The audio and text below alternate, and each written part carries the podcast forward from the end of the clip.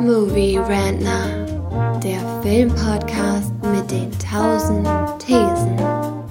Wir haben zu allem eine Meinung, aber nie die gleiche.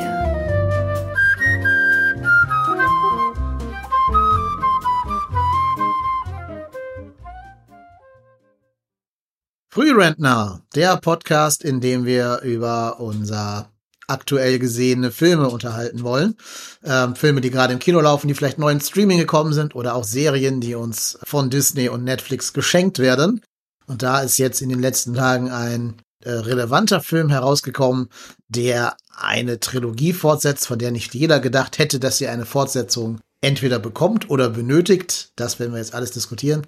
Die Rede ist natürlich von Matrix Teil 4 von Matrix Resurrections. Und bei mir in der Leitung hier ist der Karim. Moin Karim, grüß dich. Hallo, danke, dass ich hier rein kann. Sehr gerne. Und du hast Matrix wahrscheinlich auch im Kino gesehen, Teil 4, ne? Genau. Ich habe den im Kino gesehen vor, wann war das? Einer Woche circa. Ich habe ihn vorgestern gesehen, also bin noch ein bisschen frisch, was die Erinnerungen angeht. Mhm. Bevor wir über Teil 4 reden, kannst du erstmal sagen, wie findest du eigentlich die Originaltrilogie oder den Originalfilm und seine beiden Sequels? Ich finde, äh, Matrix 1 ist einer meiner Lieblingsfilme. Hab den damals, äh, ich glaube, viele andere auch zu Tode geguckt. Also Kino, DVD, Blu-ray, alles durchgesuchtet, mehrfach und ähm, studiert quasi. Ähm, die Sequels mag ich aber auch und ähm, für viele ist das irgendwie ein krasser Qualitätsunterschied, ähm, aber der Meinung bin ich eigentlich nicht. Ich finde die Trilogie an sich insgesamt ziemlich sehenswert, auch wenn die Sequels ein paar Längen haben. Ähm, mag ich die Trilogie sehr. Mir geht's da ähnlich wie dir, zumindest was Teil 1 angeht. Ich glaube, wir beiden sind auch ein ähnlicher Jahrgang. Und es war so genau die Phase, der kam ja, glaube ich, 1999 raus. Da war ich dann so 15, 16. Und das war so der Film, den man auf jedem Videoabend mit Freunden geguckt hat. Irgendwer hat immer Matrix dabei und dann wurde der rein geschaufelt. Konnte man immer gucken mir ging es aber auch so, du hast gerade gesagt, Tode geguckt und genau dieses Gefühl habe ich auch gehabt. Irgendwann hatte ich ihn so oft gesehen, dass er mir quasi schon zum Hals raushing. Was jetzt aber weniger an der Qualität des Filmes liegt, sondern einfach mehr an dieser Overexposure. Ähm, den ersten finde ich auch gut. Ich finde ihn nicht perfekt. Ich finde, er hat einige Schwächen sogar, die in den Sequels dann noch viel deutlicher hervorgetreten sind. Zum Beispiel, dass die Figuren eben keine echten Figuren sind, sondern im Endeffekt ja, Pappaufsteller, die äh, gewisse Rollen entnehmen sollen. Aber da hat niemand irgendeine echte menschliche Emotion auf irgendwas. Also ich würde vermuten, wenn mir jemand erzählt, mein Leben ist eine einzige Lüge und ich bin in Wahrheit in so einer an so eine Maschine angeplackt und die echte Welt ist komplett anders, würde ich da ein bisschen anders reagieren als äh, Keanu Reeves, der ja sowieso gerne zum zum Underselling, zum Underacting so ein bisschen neigt, wo er natürlich ein guter Schauspieler ist, aber jetzt nicht der nicht der emotionalste Schauspieler immer in jeder Hinsicht. Und scheinbar auch von den damaligen Directors, von den damaligen Wachowski Brothers nicht dazu ermuntert wurde, äh, emotional zu spielen, sondern eher so unterkühlt und viel auf Coolness und so ausgesetzt. Die ganze Bildsprache ist ja auch eine kühle Bildsprache. Das hat mich schon immer so ein bisschen gestört an Matrix und das wurde für mich noch deutlicher in den beiden Fortsetzungen. Der zweite ging sogar noch, der hätte okay sein können, je nachdem wie der dritte dann gelaufen ist. Der dritte selber hat mir gar nichts, gar nichts gegeben. Das war für mich eine einzige Schwafelei von Leuten, die in ihrem Leben mal drei Philo-Bücher, Philosophiebücher gelesen haben und äh, das jetzt irgendwie total deep auf der Leinwand widerspiegeln sehen wollen. Aber hat mir nichts gegeben als Film. Es ist auch, glaube ich, nur ein Film im sehr losen Sinne, dass seine Kamera auf Handlung gefilmt wurde. Aber er hat ja keine, äh, ja, für mich keine irgendwie erkennbare Dramatik, keine Struktur, keine ihr kennt dann auch keine richtig echte Tiefe, sondern nur so eine Fake-Tiefe. Also ich bin zusammengefasst kein großer Matrix-Fan. Ähm, das sollte man im Kopf behalten, was ich nachher über Teil 4 sagen werde. Ich fand aber die Animatrix sehr gelungen, diese Zeichentrick- oder Animationsfilme. Hast du die gesehen? Die habe ich auch gesehen. Ähm, die fand ich auch hervorragend.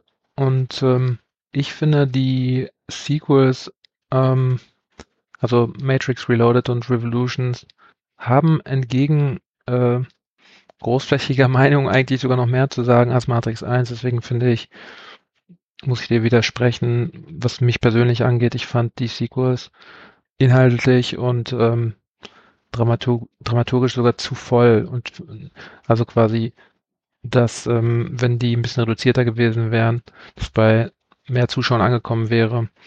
Weil äh, ich glaube, da haben sich äh, die Wachowskis mehr rausgenommen mit den Sequels und versucht, ähm, radikalere Sachen ähm, sowohl strukturtechnisch als auch inhaltlich zu verarbeiten, was natürlich ähm, auch nach hinten losgehen kann bei einem Großteil des Publikums, aber deswegen applaudiere ich das eigentlich. Und ähnlich ging es mir übrigens auch mit dem neuen. Was haben denn deiner Meinung nach die Sequels zu sagen? Da bin ich jetzt schon gespannt. Also die Sequels ähm, funktionieren so ein bisschen wie eine Dekonstruktion von dem, was man in dem ersten Teil eigentlich alles gelernt hat und ähm, vielleicht auch gemocht hat oder beziehungsweise geglaubt hat. Ähm, es nimmt halt so ein bisschen die Philosophien auf von dem einen und zeigen halt auf, dass das dann doch nicht so einfach ist wie in Matrix 1, dass man doch nicht so leicht ausbrechen kann und äh, dass es doch nicht den einen gibt, der quasi ähm, ja alle retten wird, sondern dass es quasi die fünfte Version ist und ähm,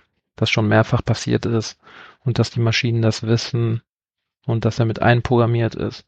Das ist alles ziemlich radikaler Stuff, finde ich, und das ist ziemlich durchdacht und, ähm, und ähm, irgendwie, es wird viel davon erzählt, dass das Fake Deep sein soll, aber ich finde, das ist ziemlich deep, was die da in den Sequels gemacht haben und dass das einzigartig ist, weil es keinen Vergleich gibt in irgendwelchen Blockbuster-Kino-Filmen, die auch nur annähernd das gewagt haben, was die mit der Matrix-Trilogie gemacht haben.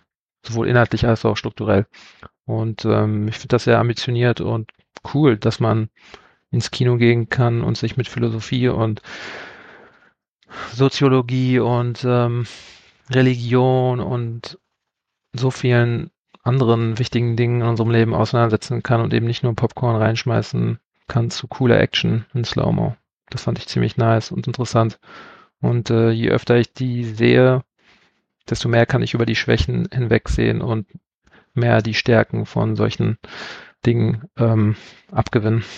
Aber Dekonstruktion ist ja auch ein schönes Stichwort, vielleicht jedenfalls, für äh, Teil 4, oh ja. den wir jetzt hier eigentlich ja reden wollen. Da bin ich mal mhm. sehr gespannt. Wir haben uns im Vorgespräch nicht darüber unterhalten, wie wir den jeweils finden. Das heißt, wir beide ja. gehen jetzt hier relativ unvoreingenommen an die Sache ran. Genau. Ich versuche erstmal eine ganz kleine spoilerfreie Inhaltszusammenfassung für jemanden, der jetzt gar nicht weiß, worum es in dem Film geht. Ähm, also ich erzähle nur, was man eh schon im Trailer sieht. Es, wir folgen wieder Thomas Anderson, gespielt von Keanu Reeves, der inzwischen aussieht wie äh, John Wick. Und der ist wieder in der Matrix drin. Also er wurde wieder in die Matrix reingeplackt, wie auch immer. So genau wissen wir es nicht vom, vom Trailer her. Und scheint da wieder ein normales Leben zu führen. Im Film selber erfahren wir dann auch, dass er ein Videospielprogrammierer ist und ähm, ja, ein erfolgreiches Videospiel namens Matrix Teil 1 bis 3 programmiert hat, was wohl bahnbrechend war in dieser Welt und was seine, seine CEOs dazu veranlasst, ihn dazu zu zwingen oder zu nötigen, ein viertes Videospiel in dieser Matrix-Universum zu machen. Er trifft auch Trinity wieder und irgendwie erkennen sie sich, aber irgendwie auch nicht. Ähm, sie selber glaubt, sie ähnelt einer Figur in diesem Videospiel, das er programmiert hat.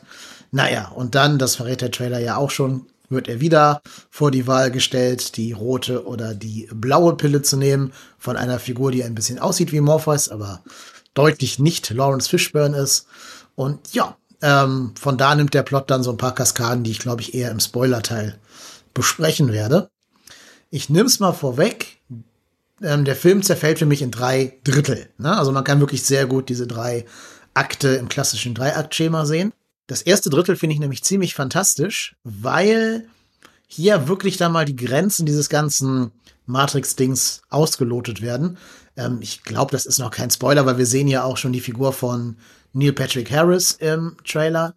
Ähm, der Film spielt mit der Idee, dass eventuell die Ereignisse von Teil 1 bis 3, also Matrix 1, 2 und 3, nicht real gewesen sein kann, sondern vielleicht nur in der Wahnvorstellung von Thomas Anderson ähm, fast stattgefunden hat, der vielleicht eben sich selber in so eine Art Messias-Rolle reingecastet hat und aber eigentlich das alles nur eingebildet hat.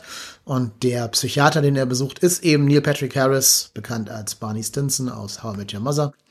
Und ähm, ja, dieser Film schafft es, hat es bei mir zumindest auch geschafft, diese Frage zu stellen, okay, wollen Sie dahin gehen? Wollen Sie dass ich glaube, dass das ähm, ein, alles nur eine Einbildung war? Und das macht der Film in einer, mit einer Bildsprache und auch mit einer Schnitttechnik und so, die eigentlich gar nicht wirklich sich nach Matrix-Filmen anfühlt, sondern eher bei sowas wie ähm, 12 Monkeys oder Eternal Sunshine of the Spotless Mind, hat mich auch daran erinnert gefühlt, sich eher da bedient. Und den Teil fand ich noch sehr stark tatsächlich. Wie fandest du denn das erste Drittel des Films, wie er noch in der Matrix ist? Ich fand das erste Drittel sehr irritierend zuerst und es hat erst später Klick gemacht, was da eigentlich passiert ist, ähm, weil das eine, also in dem Film gibt es viele Metaebenen und so und es gilt, das ist auch ein Film übrigens, der davon profitiert, ihn öfters zu sehen. Das heißt, ich kann eigentlich kaum abwarten, dass der zu streamen ist oder irgendwie auf der Blu-ray rauskommt oder so. Ähm, den muss man sich auf jeden Fall ein paar Mal noch geben. Im ersten Drittel passieren halt so eine, eine Menge Dinge, die man erst richtig einordnen muss, beziehungsweise verstehen muss. Aber wie du schon sagst, fällt zuerst auf, dass äh, die Farben und die Optik natürlich ganz bewusst anders sind als in der Trilogie. Äh, viel natürliches Licht, viel Wärme, gewisse Referenzen zur, zur Matrix ähm, schon, auch so ein bisschen in dem Stil, aber es wird immer wieder gebrochen. Und ja, man hat sich eine Menge getraut, was so Farben und, und ähm, ich sag mal, äh, Set-Design, Optik, ähm, selbst Klamotten angeht. Das ist ein ähm, Weitersprung von dem, was wir aus Matrix kennen, von dieser Coolness und dieser Grittiness und ähm, auch die Digitaloptik ähm, sorgt dafür, dass sich das alles anders verhält, als man das eigentlich aus Matrix kennt und anders rüberkommt. Und auch das mag ein Kommentar sein, aber dazu vielleicht später mehr. Mhm. Genau, auf diese Metaebene möchte ich nämlich auch gerne nachher noch eingehen. Das wird aber nicht funktionieren, ohne Spoiler ähm, vorher auszurufen. Das machen wir also gleich.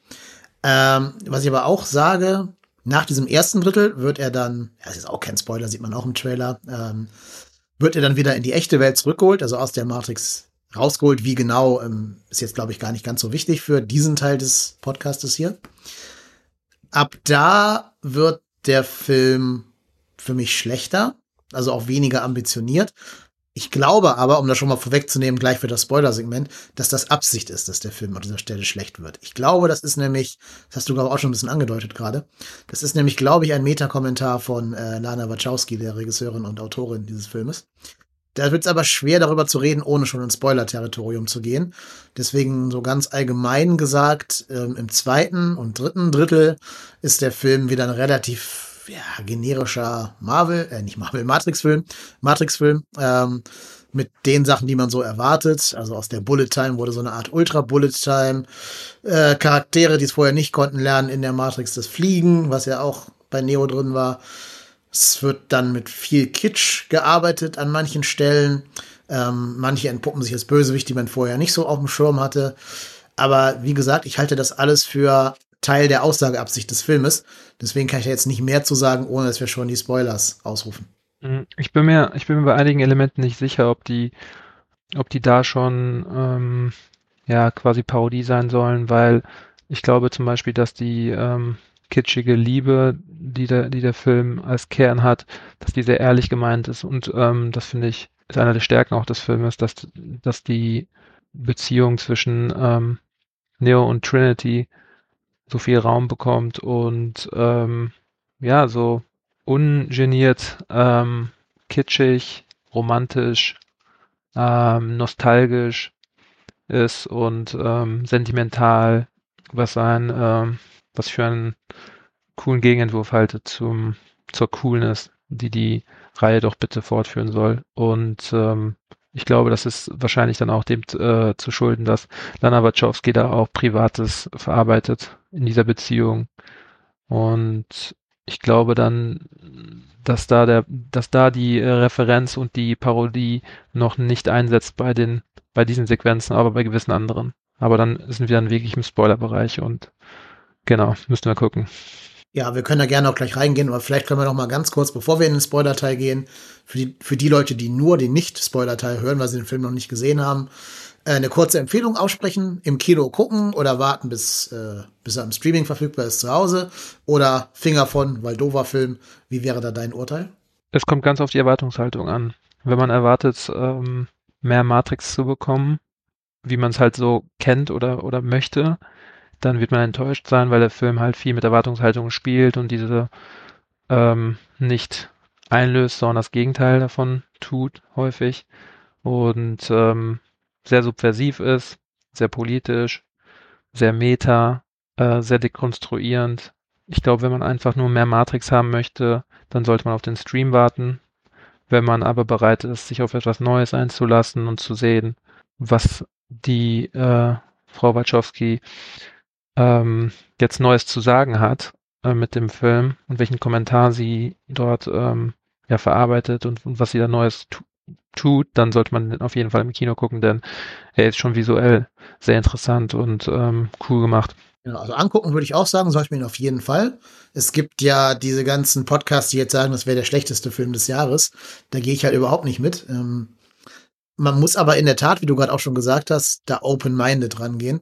Wenn man jetzt wirklich erwartet, dass dieser Film eine ganz normale, seriöse Fortsetzung von Teil 1 bis 3 ist, dann wird man mega enttäuscht werden. Also man muss den Film wirklich eher als, als Meta-Kommentar gucken, glaube ich, und als, ja, wirklich als eine Aussage, mehr als ein, ein philosophisches Essay quasi und nicht wie ein Film. Ähm, aber das müssen wir jetzt tatsächlich dann im Spoiler-Teil besprechen. Aber gucken sollte man ihn auf jeden Fall. Und dann können wir eigentlich jetzt auch schon in die Spoiler reingehen, oder?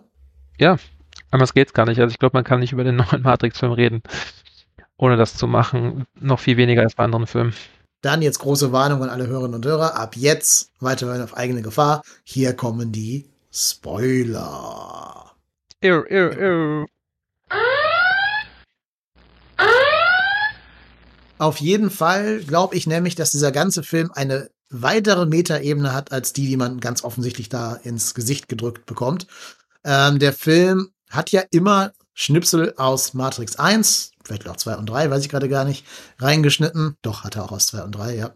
Äh, und es geht ja sogar so weit, dass da Figuren den Film 1 auf so einer Projektorleinwand gucken und dann im Hintergrund läuft quasi Teil 1. Das ist so die offensichtliche Metaebene, die ja wirklich in your face ist und die jeder 14-Jährige da erkennen muss in diesem Film. Daneben gibt es aber auch noch eine andere Metaebene, die, glaube ich, ähm, beabsichtigt ist von Lana Wachowski, die aber nicht jeder wirklich mitgekriegt hat. Ich glaube nämlich, der ganze Film ist im Endeffekt ein ganz großer, dicker Mittelfinger an Warner Brothers. Ich glaube, der ganze Film ist einfach nur Lanas äh, Antwort auf Studios, auf, auf Studio, Kino, auf das, was gerade im Kino passiert und das, was ihr vom Studio von Warner Brothers zum Beispiel aufobtruiert wurde. Es gibt ja den Satz, wo der neue Agent Smith, der jetzt recastet wurde mit einem sehr jüngeren, äh, sehr attraktiven Schauspieler, den ich nicht kenne, ähm, und der sagt jetzt sowas wie, Warner Brothers will unbedingt einen vierten, ein, ein Sequel, ein viertes Sequel zu der Trilogie und sie machen das mit dir oder sie machen das ohne dich. Dann gibt es eine Figur, die auftaucht, das ist der Merowinger aus den alten Filmen oder aus dem dritten Teil war der, glaube ich, ähm, der dann sagt, ich bin jetzt weg zu einem äh, Spin-off, einer Spin-off-Serie und dann einfach das Bild verlässt und niemals wiederkommt. Dann gibt es dieses Pitch-Meeting, ähm, eigentlich von dem Videospiel, aber natürlich in Wahrheit von den Matrix-Filmen, wo zum Beispiel gesagt wird, unsere Zielgruppe hat stark getestet, dass das, das und das bei der Zielgruppe äh, gut ankommt. Die wollen Trans-Kommentar, die wollen, äh, was weiß ich, äh, Liebesgeschichten, die wollen starke Frauenfiguren. Es gibt eine After-Credit-Szene, wo gesagt wird, oh, und Katzenvideos, wir wollen Katzenvideos. Und das ist, glaube ich, alles ein Meta-Kommentar von Lana Wachowski, die halt sagt, scheiß auf euer formales Studiokino. Wenn ihr das wollt, kriegt ihr das hier genau nicht. Ihr hättet das haben können, was im ersten Drittel dieses Filmes passiert. Stattdessen kriegt ihr jetzt eben genau das, was eure scheiß Target Audience Group will. Ihr kriegt jetzt starke Frauenfiguren, wir geben Trinity die Fähigkeiten zu fliegen. Ihr bekommt statt dem alten Hugo Weaving einen jungen, sexy Mr. Smith, der auch überhaupt gar nicht spielt, wie, äh, wie, wie Hugo Weaving das getan hat im, im Originalen. Ähm, ihr bekommt eine beliebte Figur aus einer beliebten Sitcom als Hauptbösewicht mit Neil Patrick Harris. Ihr bekommt mehr von dieser, von dieser Matrix-Action, aber mein Herz ist nicht darin, sondern ich wollte einen ganz anderen Film machen. Nur Warner hat mich eben nicht gelassen. Ich ähm, stimme dir größtenteils zu. Wir haben das vorher nicht abgesprochen. Ja, genau. Es ist definitiv äh, ein Mittelfinger.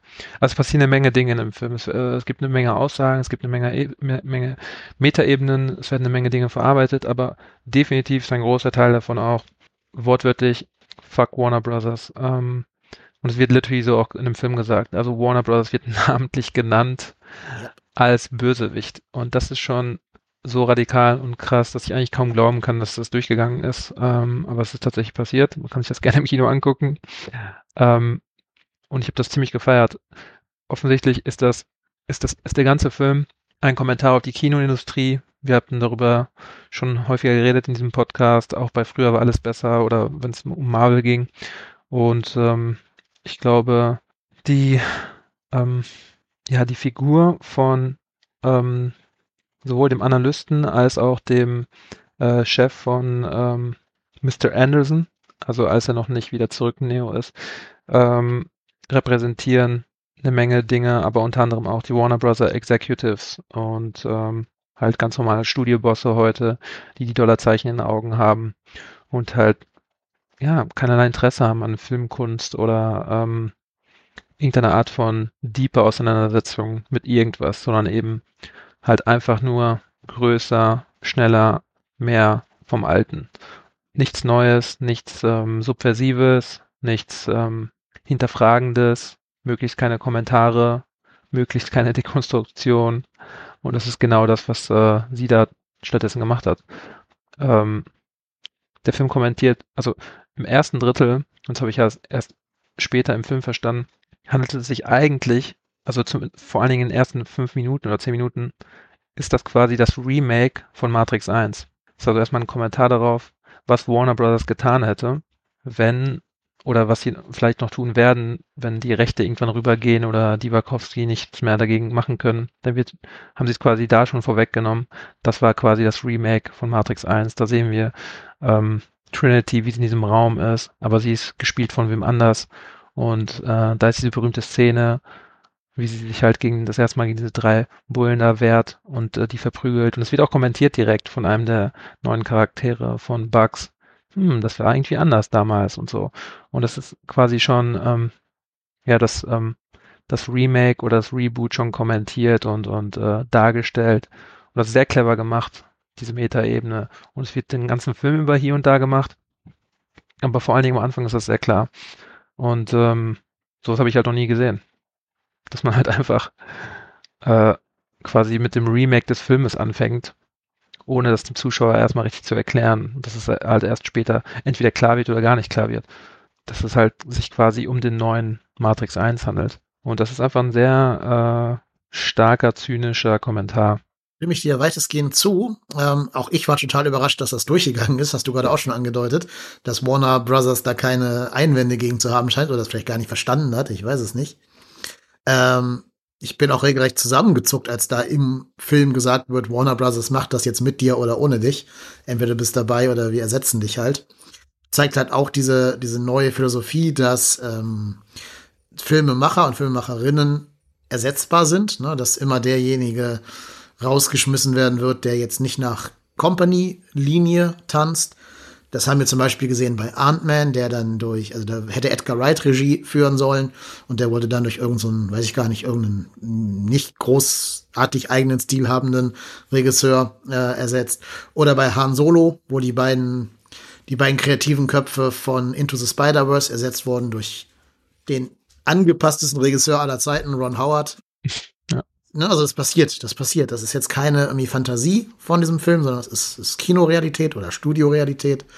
Und ähm, ja, das ist, glaube ich, tatsächlich mehr ein Film sogar über Hollywood, über das aktuelle Hollywood, als irgendwie eine Matrix-Trilogie. Also in der Hinsicht ist der Film für mich sogar artverwandter mit so Sachen wie Sunset Boulevard oder so, als mit Matrix tatsächlich. Ja, auf jeden Fall. Sunset Boulevard ist auch ein gutes Beispiel. Oder auch, ähm, wenn ich an Brian De Palma Filme denke, ähm, wie Scarface oder ähm, Buddy Double, die ultrascharfe Kommentare auf Hollywood sind und ähm, ja, so ein bisschen auf die Dinge blicken lassen, die hinter den Kulissen passieren. Weshalb Brian De Palma ja auch richtig Stress hatte schon mit Hollywood, ähm, mit diesen Kommentaren und auch Wachowski ähm, lehnt sich hier krass aus dem Fenster mit diesem Film. Und ja, legt den Finger in die Wunde und sagt, äh, das ist das, was Hollywood tut und äh, was wir hier alle zu tun haben. So sieht das aus. Und ähm, nennt Namen, also wirklich nennt die Namen, die quasi verantwortlich sind und das ist schon ziemlich stark gemacht, gerade wenn man sich jetzt im Kino nebenan auch umguckt, ist Matrix Resurrections schon wirklich eine einzigartige Sache jetzt im Kino. Und wenn ich sage nebenan, meine ich sowas wie Spider-Man No Way Home, was quasi ein wunderbares Spiegel, äh, Gegenspiegelbild zu Matrix Resurrections ist, ähm, was genau das ist, was Matrix nicht ist. Also quasi, ja, genau das ist, was Studios gerne gehabt hätten. Purer Fanservice, ähm, größer, mehr, am besten alles und ja, keinerlei sozusagen ähm, kritisches oder äh, dekonstruierendes oder ähm, in irgendeiner Art und Weise mm, thought-provoking Element drin hat, sondern eben er versucht ein so gestreamlinedes, unterhaltsames, ähm, Revue passieren lassen, nostalgisches Ding, wie es nur geht. Und da widersetzt sich Matrix auf ganzer Spur durchgängig im Film. Äh, manchmal gewollt manchmal ungewollt. Ungewollt im Sinne von, äh, sie haben zum Beispiel nicht den Meisterchoreografen Yuan Wu Ping ähm, benutzt, wie es bei Matrix 1, 2 und 3 ist, der für diese unfassbaren Kampfchoreografien erst ja zuständig war und weswegen die auch so anders sind wie in allen anderen Hollywood-Filmen in den ersten drei Teilen. Das ist kein Zufall, sondern es liegt halt an diesem Meister-Choreografen, der seit, keine Ahnung, gefühlt 100 Jahren und 2000 Filmen einfach die besten Kampfchoreografien ever erzeugt hat. Den haben sie hier nicht, das wird klar, aber gleichzeitig war sie auch nicht so interessiert an der Action und an den Kampfsequenzen. Äh, das heißt, es ist so, ähm, so ein bisschen ein bewusster Vorgang, aber auch ein äh, technischer Vorgang, der nicht umzusetzen war. Ähnlich auch wie mit dem Cinematografen. Ähm, Bill Pope war das, glaube ich, bei Matrix 1, der leider verstorben ist. Und ähm, da hat man sich dann natürlich bewusst für eine andere Optik entschieden, aber gleichzeitig äh, hätte man da auch nicht auf ihn zugreifen können, selbst wenn man gewollt hätte. Also es ist sehr äh, interessant zu sehen. Wurde jetzt, glaube ich, von einem, der diese TV-Serie Sense8 mit den Wachowskis zusammen gemacht hat, äh, cinematografiert. Ich weiß nicht, ob das jetzt auch noch Teil dieses Meta-Kommentars ist. Ich will auch nicht zu viel, zu viel Genius in diesen Film hinein interpretieren. Also die Action sieht nicht gut aus. Ähm, die hat eine Million Schnitte. Das kann natürlich wieder so ein, so ein parodistisches Element sein, dass man da eben die ganzen tausend Schnitte in modernen Actionfilmen kommentiert damit. Weiß ich nicht genau. Es sieht leider nicht toll aus. Also selbst wenn es Parodie ist, kann man trotzdem anmerken, dass es nicht toll aussieht. Und das tun ja die Filme, die parodiert werden sollen, schon. Die sehen gut aus, ähm, trotz der vielen Schnitte. Also da weiß ich nicht, ob das nicht jetzt vielleicht ein bisschen zu viel des Guten ist, da auch was Parodistisches oder, oder Metakommentarmäßiges rein zu interpretieren. Ähm, also gut aussehen tut er nicht. Und das ist halt für einen Matrix-Film schon das, was man so ein bisschen erwartet. Ja, ähm, das ist so die größte Schwäche des Films, dass man zumindest ein schönes Produkt hätte machen können, trotz aller, aller Metakritik und so weiter. Weil man ja auch schon man hat halt damals Maßstäbe gesetzt mit dem ersten Matrix-Film. Ne? Der, hat, der hat das Kino auf seine Art und Weise revolutioniert. Bullet Time war danach irgendwie in allen Ecken und Enden so das, das Go-To-Tool quasi.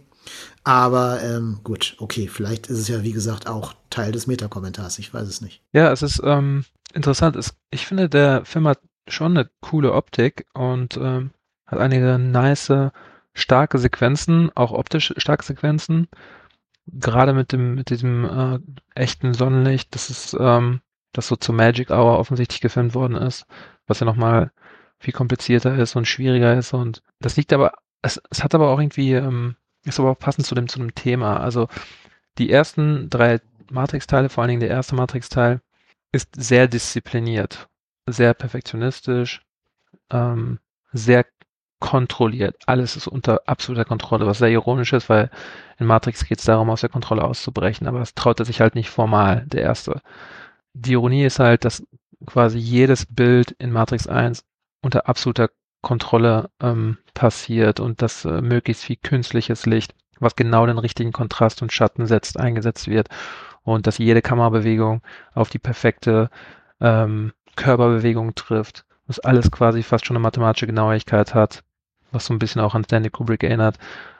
Und das haben sie versucht in äh, Teil 2 und 3 auch zu machen, wobei da mehr Computertechnik reinkam und sie weniger Zeit als bei Matrix 1, weshalb es da nicht ganz so gelungen ist wie im ersten Teil.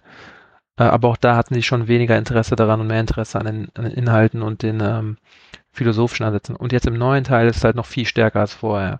Da ist es wirklich so, da geht es genau eben nicht um diese Diszipliniertheit, sondern da geht es einfach um diese Charaktere. Es geht um den Meta-Kommentar auf jeden Fall, es geht um dieses Politische, es geht um, um den Comment auf die ganze Entertainment-Industrie, auf das Nostalgie-Ausschlachten, auf, ähm, auf diese Sentimentale, was man, was man quasi jetzt nötig hat in Zeiten von Unruhe und Unsicherheiten. Da werden eine Menge interessante Dinge ähm, thematisiert und verarbeitet. Aber der Fokus liegt halt auch auf dieser Love Story und auf diesen alten Gesichtern.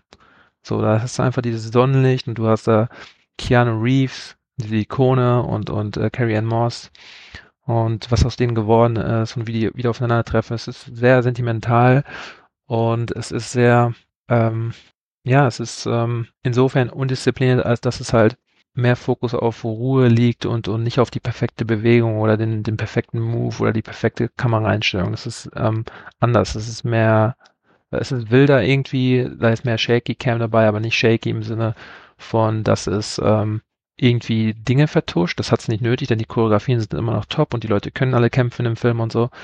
Aber es ist sozusagen mehr Handheld. Es ist ein bisschen dynamischer. Es ist weniger perfekt alles eingestellt, sondern so ein bisschen mehr in the moment. Und auch da gibt es mathematisch krasse Sequenzen, die halt ne, absolut ähm, auf Genauigkeit aus sind, aber weniger als in anderen Matrix-Teilen und das auch bewusst. Und das ist ein interessanter Gegensatz. Ja, ähm, das ist, glaube ich, der Teil, wo wir auseinandergehen, was die Meinung angeht, weil ich glaube nämlich, dass da schon sehr viel Durchschnitte kaschiert wurde. Ähm, Gerade Keanu Reeves hat ja so gut wie gar keine Kampfchoreografie.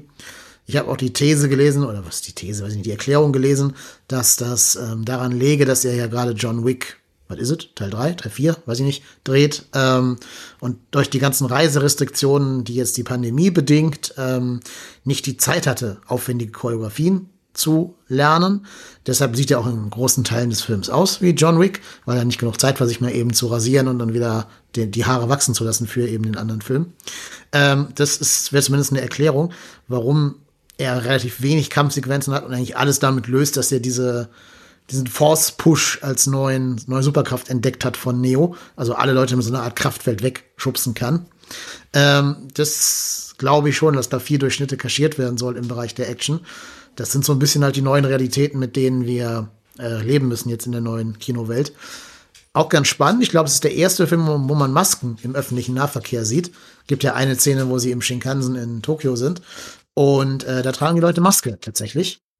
Und das ist, glaube ich, das erste Mal, dass ich das wahrgenommen habe in einem Hollywood-Film, dass da die reale Welt mit ihren Auswirkungen, wie sie gerade nun mal ist, wieder gespiegelt wird.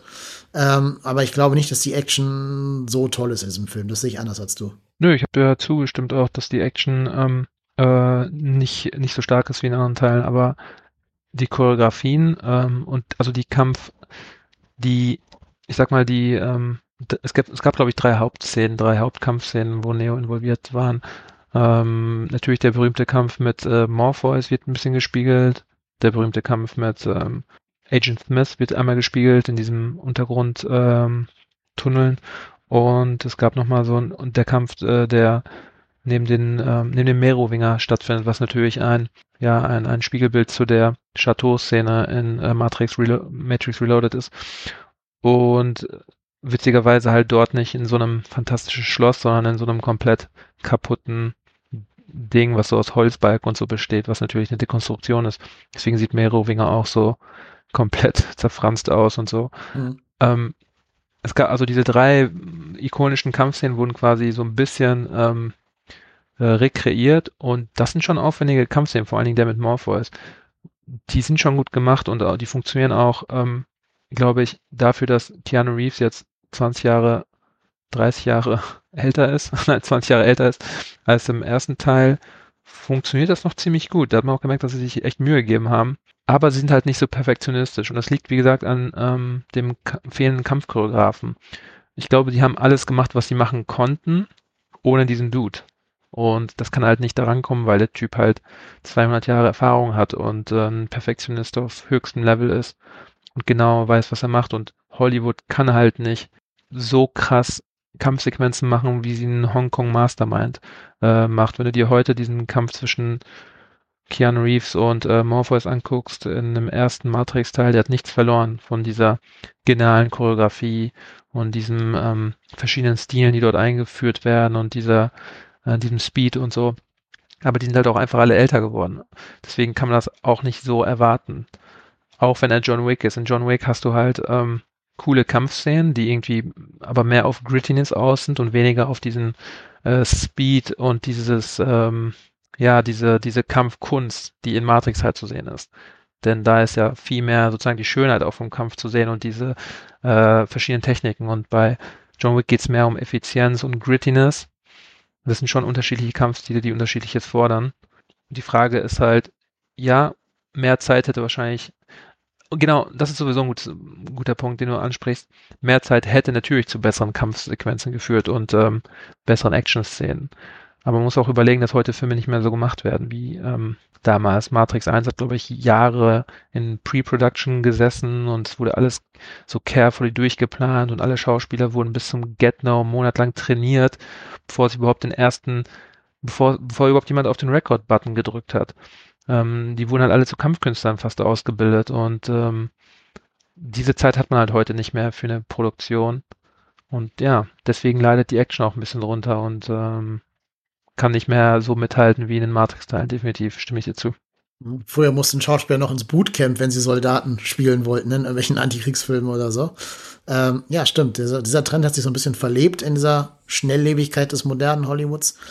Mir ist noch ein anderer Film eingefallen, mit dem ich ihn sogar vergleichen wollen würde, Matrix Resurrections. Und zwar mit äh, Mulholland Drive von Lynch. Der ist, glaube ich, sogar noch ein besserer Vergleich als Sunset Boulevard, auch wenn die natürlich wiederum sehr viele Parallelen haben. Mhm. Da gibt's ja auch die Lesart, dass man Sunset Boulevard, äh, Quatsch, ähm, äh, Mulholland Drive als ganz normalen straightforward, also so straightforward wie Lynch halt sein kann, Film sehen kann. Oder halt als Metakommentar auf diese gesamte Hollywood-Branche mit Besetzungscouch und wie sich junge Schauspielerinnen da hochschlafen müssen, ob sie wollen oder nicht. Ähm, und ich glaube, das ist, das sind so die beiden Filme, die am ehesten blutsverwandt sind. Matrix Resurrections mit Mulholland Drive. Passt vielleicht auch so ein bisschen dazu, dass ja diese erste, das erste Drittel ja sogar so ein bisschen so, so Lynch-Anleihen hat tatsächlich. Also was so dieses Level an, an Weirdness und Fucked Upness angeht. Ähm, also hätte ich halt nie gedacht, dass ich das von dem Matrix-Film bekomme, dass ich da reingehe und nachher über Sunset Boulevard und Mulholland Drive rede und nicht über Matrix 1 bis 3 in diesem, dieser ausschweifenden Intensität. Das mit Mulholland Drive ist ein, ist ein gutes Beispiel. Ähm, und auch mit dem Realitätsverlust und dem, ähm, was, was passiert da wirklich und was nicht. Ähm, der ist tatsächlich verwandt mit ähm, Matrix Resurrections. Und dieser, und dieser, ähm, ich sag mal, dieser, ich glaube, Cronenberg ist auch so ein bisschen mit Existence tatsächlich ironischerweise auch ein bisschen Vergleich wert. Ironischerweise deswegen, weil Existence damals komplett untergegangen ist, wegen Matrix. Und dass äh, einer der anderen großen Filme, ähm, der dritte wäre Dark City, glaube ich, gewesen, der sich versucht, mit ähnlichem auseinanderzusetzen, wie das Matrix tut, ähm, nämlich diesem ähm, Realitätsverlust und dem äh, der Virtual Reality und was das für Implikationen hat für unser Real Life. Ähm, da gibt es so eine, so eine coole Verkettung irgendwie und ich glaube, Matrix Resurrections ähm, kann man dann deswegen gut mit eben, wie du sagst, Mulholland Drive, Sunset Boulevard, Existence ähm, vergleichen, beziehungsweise so ein bisschen als, ja, äh, als, als psychologisches, ähm, als psychologischen Spiegel äh, vielleicht verstehen, so ein bisschen. Aber ich glaube auch, dass Real Life einfach eine Menge Rolle spielt in dem, in dem Film. Also sowohl die Karriere von äh, Keanu Reeves als auch ähm, Carrie Ann Moss, dass halt quasi man da gewisse Metaebenen eingebaut hat, die wahrscheinlich für die Schauspieler sehr persönlich sind und die wahrscheinlich erst über Jahre richtig verstehen wird. Auch die Beziehung zwischen Keanu Reeves und ähm, Carrie Ann Moss im echten Leben, glaube ich, wird dort referenziert und nicht nur die ähm, Leinwandromanze. Ich glaube, da musst du mich mal ein bisschen mitnehmen, weil da weiß ich zu wenig drüber. Was, was siehst du da für Anleihen? Es ist halt wahrscheinlich ein Kommentar einfach auf deren äh, Freundschaft und nicht nur ein Kommentar auf deren Romance. Die sind ja seit äh, Matrix 1 äh, sehr gut befreundet und es ist quasi eine, an einer Stelle sagt zum Beispiel Carrie Ann Moss, ähm, ich glaube zum Analysten sogar, ähm, wir müssen uns bedanken, dass sie uns das erlaubt. Oder äh, wie war das, wie war der genaue ähm, Lautton? Er sagt im Klimax doch, wir kriegen eine zweite Chance. Ne? Genau, wir kriegen irgendwie eine zweite Chance. Das ist halt definitiv doppeldeutig gemeint. Das ist, es geht natürlich nicht nur um deren Romance, sondern es geht um die Tatsache, dass sie nochmal zusammenarbeiten konnten, dass sie nochmal quasi ihre Leinwand-Romance aufleben lassen konnten in so einem, in so einer Reunion. Und das ist auch ein Dankeschön in a way auch an Warner Brothers, trotz dem ganzen Hate und dem ne, Verprügeln basically von den, von den Studio Execs, dass sie trotzdem nochmal äh, die Chance bekommen, überhaupt diesen Film machen zu können. Und das ist interessant zu sehen halt, dass diese Meta-Ebenen damit einfließen in den Film und halt nicht nur eben Meta sind als Kommentar auf Kino, sondern auch Meta auf die persönlichen Leben dieser Leute, die beteiligt sind. Äh, in dem Interview habe ich auch gelesen, dass ähm, die Eltern von äh, Lana Wachowski äh, innerhalb kürzester Zeit, also in, in, in kurzer Abfolge beide gestorben sind. Ähm, und dass sie diesen Film halt quasi als Verarbeitung auch davon äh, benutzt hatten, dass das quasi auch der Punkt war, wo sie gemeint hatte, sie hat noch was zu sagen oder sie möchte gerne da noch etwas verarbeiten in der Matrix-Welt. Denn äh, an der Tür von ihr wird ja jedes Jahr geklopft. So, wann gibt es einen neuen Matrix? Seit Matrix 3. Das hört ja gar nicht auf. Warner Bros. will definitiv eine Fortsetzung machen, muss sie machen quasi, möchte sie machen und mit oder ohne sie. Und der Druck wird halt immer größer. Von Jahr zu Jahr kommen sie halt immer wieder an und wollen einen Remake, einen Reboot, einen was auch immer. Und äh, sie hat halt immer wieder gesagt, wenn die richtige Idee da ist oder wenn der richtige Zeitpunkt da ist. Und ich glaube, das war ein großer Auslöser, dieses quasi ähm, dieses schwarze Tief in ihrem Leben irgendwie äh, mit einzubinden und so ein bisschen dieser Love Story auch zu verarbeiten von ähm, Neo und Trinity und das hat das, das gibt diesen e, emotionalen Unterbau, der drin steckt im Film. Ich glaube, deshalb ist auch eigentlich egal, also der Film macht ja überhaupt gar keinen großen Deal daraus, wie Neo und Trinity wieder leben können, obwohl die ja beide in Teil 3 gestorben sind. Das wird erwähnt mit so einer, ne, so einer äh, halbgaren Erklärung. Aber ich glaube, weil es eben so ist, wie du sagst, ist dem Film eigentlich egal, warum die wieder leben. Darum geht es gar nicht. Es geht nur darum, dass sie wieder leben. Ja, wobei ich sagen muss, dass das Bild extrem, also ich finde das ziemlich radikal, dass ähm, sie quasi eiskalt gezeigt haben, mit wem wir sie eigentlich zu tun haben. Nämlich eine Rekreierung von Neo und Trinity. Das ist schon auch ein geiler Kommentar, zu sagen, wie viel Arbeit da drin steckt, die wieder so herzurichten und wieder, weißt du, ja, Kinoleinwand tauglich zu machen. Also quasi wieder aufzubauen nach all den Jahren und herzustellen. Und das ist halt auch so ein Kommentar auf dieses, quasi auf diesen, so ein bisschen diesen Zwang. Also es ist irgendwie alles ein bisschen, und auch die, dieser Moment, ähm, den fand ich äußerst stark, dass die Energieproduktion dadurch gesteigert wird, dass die beiden eben sehr nah rankommen, sich zu berühren, aber es eben nicht schaffen. Und das ist auch ein wunderbarer Kommentar auf äh, Story technische Produktion, denn Zuschauer wollen nicht, dass sie direkt in die Arme fallen, sondern es muss kurz davor sein. Es muss immer irgendein, ähm, irgendeine Sache sein, die das verhindert, denn das bringt erst den Juice, das bringt die Action, das bringt die Spannung, das bringt das, was die Zuschauer sehen möchten. Und das bringt die meiste Energie quasi. Das ist seit, Matri seit Matrix 1 so, dass quasi diese Romance immer irgendwie quasi den Großteil des Films aufgehalten wird nur dadurch entsteht die Spannung. Und im zweiten Teil ist es ja auch so, dass Trinity in Gefahr ist zu sterben und im dritten äh, und, und dass er sie retten muss und so weiter. Und dass es quasi immer knapp gerade so funktioniert. Und darauf wird halt eingegangen auch. Also auf die ähm, äh, Begrenzung von Kino und auf die Begrenzung von Plots und die Begrenzung von dem, was Zuschauer gerne möchten und was am meisten Energie erzeugt, am meisten Spannung erzeugt. Das fand ich ein geiles Bild. Ich glaube, das ist gar nicht so einfach nur reingeschmissen, sondern das ist schon ein cooles Bild, ähm, ein durchdachtes Bild, was da ist. Auch wenn es letztendlich egal gewesen wäre, die Zuschauer wollen die einfach alle wiedersehen. Und die wollen auch Morpheus wiedersehen, was ich übrigens schade fand, dass er nicht da aufgetaucht ist. Ähm, aus welchem Grund auch immer die da sind, du hast recht, es ist gar nicht so wichtig, aber sie haben sich schon ein sehr geiles Bild dafür einfallen lassen, eine coole, ähm, einen coolen Kommentar darauf, fand ich jedenfalls. Mhm. Also quasi so eine, so eine Will they, won't they Dynamik. Ja. Das, das, das lockt Leute ins Kino, ne? Dieses, diese genau. Ross und Rachel-Dynamik.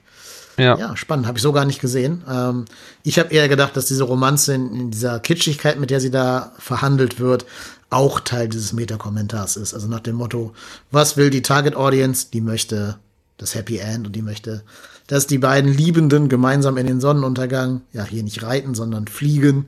Ähm, ne, die wollen eben, dass die Frauenfigur jetzt stärker aufgewertet wird. Ähm, die wollen Diversität und deswegen ist der Cast halt auch ein bisschen diverser nochmal geworden. Ähm, also das habe ich eher so in diese, in diese Metaebene mit reingepackt.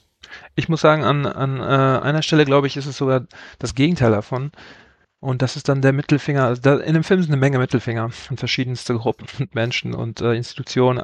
Aber da ist auch ein großer Mittelfinger an die Red Pilled äh, Fanbase. Ne? Also ich finde, während Matrix 1 quasi die nächsten 20 Jahre vorausgesehen hat und, und, und versucht halt zu, also sowohl einen Kommentar auf die Gegenwart als auch quasi eine Prophezeiung auf das, was passieren wird, äh, darstellt, ist Matrix äh, Resurrection eher so eine Art Revue passieren lassen der letzten, also Revue, Revue passieren lassen der, ähm, der Legacy und der Konsequenz von Matrix und was das in der Welt ausgelöst hat. Und unter anderem kommentieren sie natürlich auch die Alt-Right-Bewegung und die ganzen Red-Pilled ähm, Menschen, die die äh, ja, Thesen und die Dinge, die Matrix eigentlich darstellen, für sich missbraucht haben und komplett umgewandelt haben in genau das, was es eigentlich nicht sein sollte. Ähm, nämlich Ausschluss und ähm, ja, Racism und ähm, Sexism und was auch immer äh, noch so Schönes ähm, im Red Pill-Bereich abgeht, wenn man sich das mal anguckt im Internet. Und ich glaube, die Tatsache, dass Trinity gegen Ende diejenige ist, die fliegt, ist ein äh, herber Schlag ins Gesicht von diesen Leuten, die ja sowieso schon incelmäßig unterwegs sind und eben nicht noch weitere Frauenrollen haben wollen und starke Frauenrollen haben wollen, die die Dinge in den Griff nehmen, äh, sorry, in die Hand nehmen und äh, den Protagonisten retten. Damit haben sie eh schon ein Problem, dass es jetzt nicht mehr weiße Männer sind, die alles klären und retten, sondern zunehmend mehr ähm, People of Color, Frauen ähm, sind, die quasi jetzt eine Chance bekommen im Kino. Und ich glaube, das ist dann da der Punkt, wo das dann eher subversiert wird. Wo diese große Momentaufnahme ist, wie die von diesem Haus springen und man erwartet halt, dass es Neo ist, ne? Der endlich wieder fliegen kann und so. Und dann, ja, stellt sich halt heraus, dass das nicht der Fall ist. Und das ist, äh, glaube ich, eher, das ist, wie gesagt, meiner Meinung nach der Mittelfinger für die äh, Red Pill Fanbase.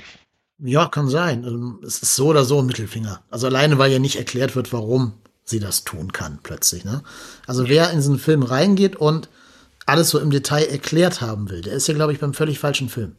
Wer wissen will, ähm, warum ist Morpheus jetzt ein anderer Schauspieler, warum ist Agent Smith ein junger, attraktiver Typ, warum äh, kann sie plötzlich am Ende fliegen, das sind halt nicht die Fragen, die der Film stellt. Das haben ja jetzt, glaube ich, auch über 45 Minuten lang versucht hier herauszustellen, dass es eben um was ganz anderes geht. Deswegen gibt es da auch nicht die, die klaren Antworten drauf, dass die irgendwie äh, in die Lore reinpassen. Deswegen verstehe ich auch die Leute nicht, die kritisieren, dass der Film eben nicht seine eigene Lore ernst nimmt, also die eigenen Regeln und so weiter der, der ersten drei Filme. Ja, natürlich tut er das nicht, weil das ja auch nicht der Ansatz dieses Filmes ist. Ähm, wenn er das tun würde, dann wäre es ja nur ein generisches Sequel. Und genau das wollte, wollte Lana eben nicht abliefern. Ja, ich glaube, man kann den Zuschauern sowieso nicht recht machen. Wenn es ähm, mehr gewesen wäre wie in der Trilogie vorher, hätte man gesagt, das wäre ein Rehash, das wäre ein typisches, ähm, ja, wir bauen wieder auf dem Kram von vorher auf. Jetzt ist der Film radikal anders und komplett frisch und eben alles andere als das, was man erwarten würde. Und jetzt wird der Film genau dafür gehatet. Also wie du es machst, es funktioniert eh nicht. Das weiß natürlich auch äh, Wachowski hat dann einfach gar, gar keinen Fick gegeben und gesagt, ich mache jetzt einfach, ich ziehe jetzt diese Vision durch. Ich kann eh nicht alle glücklich machen und deal with it. Und das ist für mich die respektablere Herangehensweise an so eine Legacy. Nicht alles funktioniert in dem Film, der ist bei weitem nicht perfekt, der hat eine Menge Flaws, aber die Ambition und die ähm, sozusagen den Mut, also die Radikalität des Filmes, sowohl mit der Love Story als auch mit dem Dekonstruieren des eigenen Mythoses und den eigenen Philosophien, den ähm, respektiere ich und ich respektiere den Film als diesen Versuch, etwas anderes auf die Kinoleinwand zu bringen, als das, was in den anderen Kinosälen läuft und das auf diesem Niveau, in diesem Budget, mit diesen Zuschauermassen, die, sich den angucken müssen, in Anführungszeichen.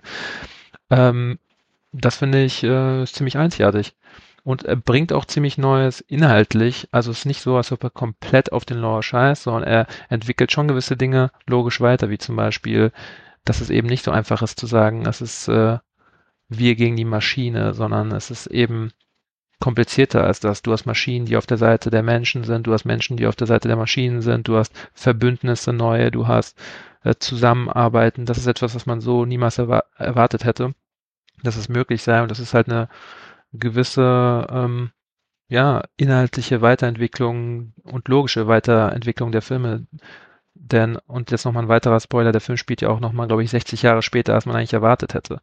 Und die Ideen, inhaltlichen Ideen, die in den alten Matrix-Teilen sind, werden konsequent durchgezogen und alles wird komplexer. Es ist alles sozusagen nicht mehr so einfach einzuteilen in falsch oder richtig oder ähm, sondern du hast halt mehr Factions, du hast mehr ähm, äh, Gruppierungen auch auch innerhalb der Leute, die zum Beispiel sagen, ähm, Zion muss ähm, beschützt werden. Dann hast du da Niobe, die eine ganz andere Einstellung dazu hat als die Leute von Zion damals und die in, in ihrem eigenen ähm, Zufluchtsort neue Regeln gemacht hat und eben mit den Robotern arbeiten kann und so.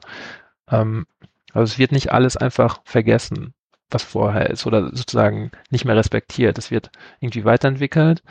Und was ich auch sehr interessant finde, ist, wie auch auf das Politische eingegangen wird und auf das, ähm, ja, auf die neue Technologie. Also es, es ist sowohl eine Revue passieren lassen, als auch ein Kommentar auf was jetzt so noch ansteht, nämlich dieses, was auch, was auch visuell eingeführt wird, dass jeder dieses, diesen Avatar annehmen kann und wie austauschbar das teilweise ist. An irgendeiner Stelle ähm, wird Trinity gleichgeschaltet mit, ähm, wie ist ihr Name nochmal, habe ich eben genannt, mit der Blauhaarigen und dann sehen wir, wie quasi ihr, ihr Geist so erscheint und wird sie so aufgesplittet, was ja ein wunderbares Bild ist für eben die ja, individuelle Stärke, dass halt jeder diesen Charakter auch annehmen kann in, in dieser Zeit, wenn er, wenn er das möchte. Und auch, dass Neo eigentlich ganz anders aussieht und es gar nicht weiß für die Umwelt, dass halt sein, sein Gesicht ausgetauscht worden ist, damit man ihn nicht so schnell finden kann. Ähm, ist auch eine geniale Idee meiner Meinung nach. Ähm, und dass sie ihn trotzdem gefunden haben, weil es, weil es Jahrzehnte gedauert hat, bis sie verstanden haben, dass er jetzt anders aussieht. Und dass er halt trotzdem so klein gehalten wird in diesem, ja, in seiner eigenen Illusion. Ich finde, das sind echt ziemlich smarte Weiterentwicklungen von Lore, das wir aus, den, aus der Matrix-Trilogie kennen. Und ich könnte mir vorstellen, ähm, dass auch das theoretisch zu weiteren Fortsetzungen führen könnte. Angenommen, jemand würde jetzt noch interessiert daran sein, ähm, das weiterzuspinnen, dann ist das möglich innerhalb dieser gesetzten Weiterentwicklung des Lores und der Story unter der Hand von entweder Wachowski oder als was auch immer ähm, Supervisorin. Theoretisch wäre das meiner Meinung nach möglich. Das ist also kein ähm, Brücken komplett abbrennen. Vielleicht kommt ja demnächst Matrix Teil 4 as visioned by Lily Das wäre dann so der, der ganz vollkommene Zirkelschluss. Version 2, das wäre tatsächlich auch ziemlich spannend, ja. 2.0, genau. Ähm, ich habe sogar gedacht, nach dem ersten Drittel, dass die Dekonstruktion dieses Filmes so weit gehen würde, dass sie jetzt dieses Konzept von wegen, ich bin in der falschen Welt und wache in der echten Welt, so sehr auf die Spitze getrieben wird, dass sie am Ende so eine Art Sophies Welt aus dem Hintern ziehen und dass Neo merkt, dass er eine Figur in einem Spielfilm ist. Das habe ich sogar erwartet, ich, dass sie die Dekonstruktion eben komplett durchziehen bis zum bitteren Ende. Das habe ich eben gedacht, weil halt so Sachen wie Warner Brothers äh, im Film ja. halt erwähnt werden, ne? Dass da dann die vierte Wand quasi komplett niedergerissen wird und nicht mehr nur die Barriere zwischen Matrix und echter Welt im Film. Das war meine Theorie bei dem Trailer. Ich hatte gedacht, dass, ähm, dass der ähm, Agent, mit dem er spricht, beziehungsweise jetzt wissen wir, es ist Agent Smith, aber dass der ähm, ja, Warner Brother Executive ähm, eventuell sein Agent ist, also wortwörtlich ein Agent ist, wie es halt in Hollywood der Fall ist und sie darüber sprechen, ob er zurückkehren möchte zu der Matrix-Filmreihe als Schauspieler. After all this time, welcome back to the Matrix. Das war meine Theorie. Also welcome back to the Matrix, also zur Matrix-Filmwelt. Und in a way haben sie das ja auch gemacht, aber halt als Videospielreihe und nicht als Filmreihe. Das hätte man aber eigentlich auch machen können, theoretisch, dass sie einfach sagen können, ja gut, du bildest dir das ein und du bist eigentlich nur der Schauspieler dieser Reihe. Ähm, und du hast das irgendwie nicht richtig begriffen, ne? Und driftest langsam in diese Fantasiewelt ab und äh, denkst, du bist Neo, aber eigentlich bist du nur. Das wäre auch interessant gewesen. Aber durch diese Videospielebene ähm, kann man halt noch mehr, ähm, ja, die Jetztzeit kommentieren und, und kann man noch mehr auf ähm, auf die Virtual Reality eingehen. Deswegen ist es wahrscheinlich interessanter noch, als nur auf den, auf den Film Hollywood-Aspekt einzugehen. Der lustig gewesen wäre, aber halt nicht annähernd so gehaltvoll, wie das jetzt hier ist. Ja, ja ähm, also ihr merkt, wir finden den Film bei weitem nicht so schlecht, wie der in von vielen anderen Rezensenten gemacht wird. und natürlich auch von Rezensentinnen. Ähm, also insofern interessiert uns da auch eure Meinung. Was sagt denn ihr zu dem Film? Ist es die größte Gurke des Jahres oder sind wir vielleicht sogar am Überinterpretieren und wollen da vielleicht auch mehr rein interpretieren, als da ist. Wobei ich auch deshalb am Anfang gesagt habe, dass ich kein großer Fan des Franchises bin, weil ich habe kein Interesse daran, diesen Film irgendwie besser zu reden, als er ist. Ich bin jetzt nicht so ein Typ wie bei die, die Fans von der Serie Lost, die unbedingt in das Ende irgendeine Bedeutung interpretieren wollen, um sich nicht einzugestehen wollen, dass sie da acht Jahre ihres Lebens verschwendet haben an eine Serie, die keine Bedeutung hat. Das liegt mir hier fern, weil ich halt mit diesem Franchise keine großen emotionalen Verbindungen habe. Ich glaube einfach, dass dieser Metatext da ist und ich habe ja auch Stellen aus dem Film genannt, die ich als Beleg für diesen Metatext eben äh, anführen würde. Und in der Hinsicht finde ich den Film zumindest ein sehr interessantes und äh, spannendes philosophisches Projekt oder Gedankenexperiment. Ja, dem würde ich zustimmen, nur dass ich Lost ziemlich geil fand. Ja, das habe ich mir gedacht. Haben wir, glaube ich, schon mal gehabt, ne, das Thema in irgendeiner ja. Rentner-Folge. Ich finde auch interessant, dass alles mal, und das ist halt gerade ironisch, weil es in dem Film auch thematisiert wird, dass alles binär ist, dass es entweder oder ist. Entweder ist der Film komplett eine Gurke oder er ist genial. Entweder er ist komplett beschissen. Entweder er hat nichts zu sagen oder er hat alles zu sagen. Und auch bei Lost. So, es hat gar nichts zu sagen oder es hat irgendwie das, das zu sagen. Ich glaube, das ist ein Fehler, ähm, das so binär zu sehen. Und ich glaube, wenn man sich äh, darauf einlässt, auf diesen Film, kann man was für sich rausziehen. Also sowohl auf emotionaler Ebene als auch auf inhaltlicher. Man darf halt nicht, glaube ich, ähm, den Fehler machen, wenn man irgendwie zum Beispiel etwas nicht direkt versteht oder so, oder wenn man nicht direkt etwas damit anfangen kann, es direkt zu ähm, blockieren und zu sagen, das ist jetzt scheiße, weil ich es nicht verstehe, oder das ist jetzt scheiße, weil es jetzt nicht direkt Sinn macht. Man, ich glaube, das ist keine gesunde Einstellung für Filme an sich, weil Filme halt häufig äh, auch mehr zu bieten haben als nur das oder das, sondern eben mm, mehr im grauen Bereich agieren, künstlerischer sind, äh, auch mal was probieren können.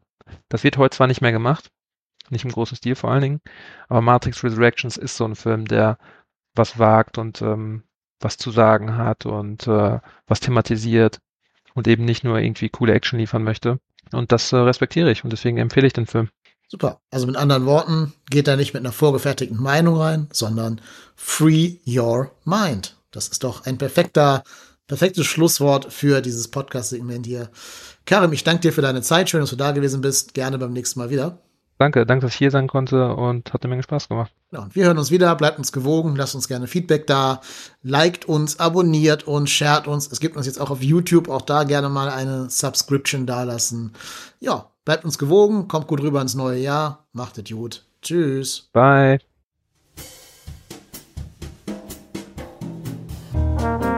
Movie Rantner, der Filmpodcast mit den tausend Thesen. Wir haben zu allem eine Meinung, aber nie die gleiche.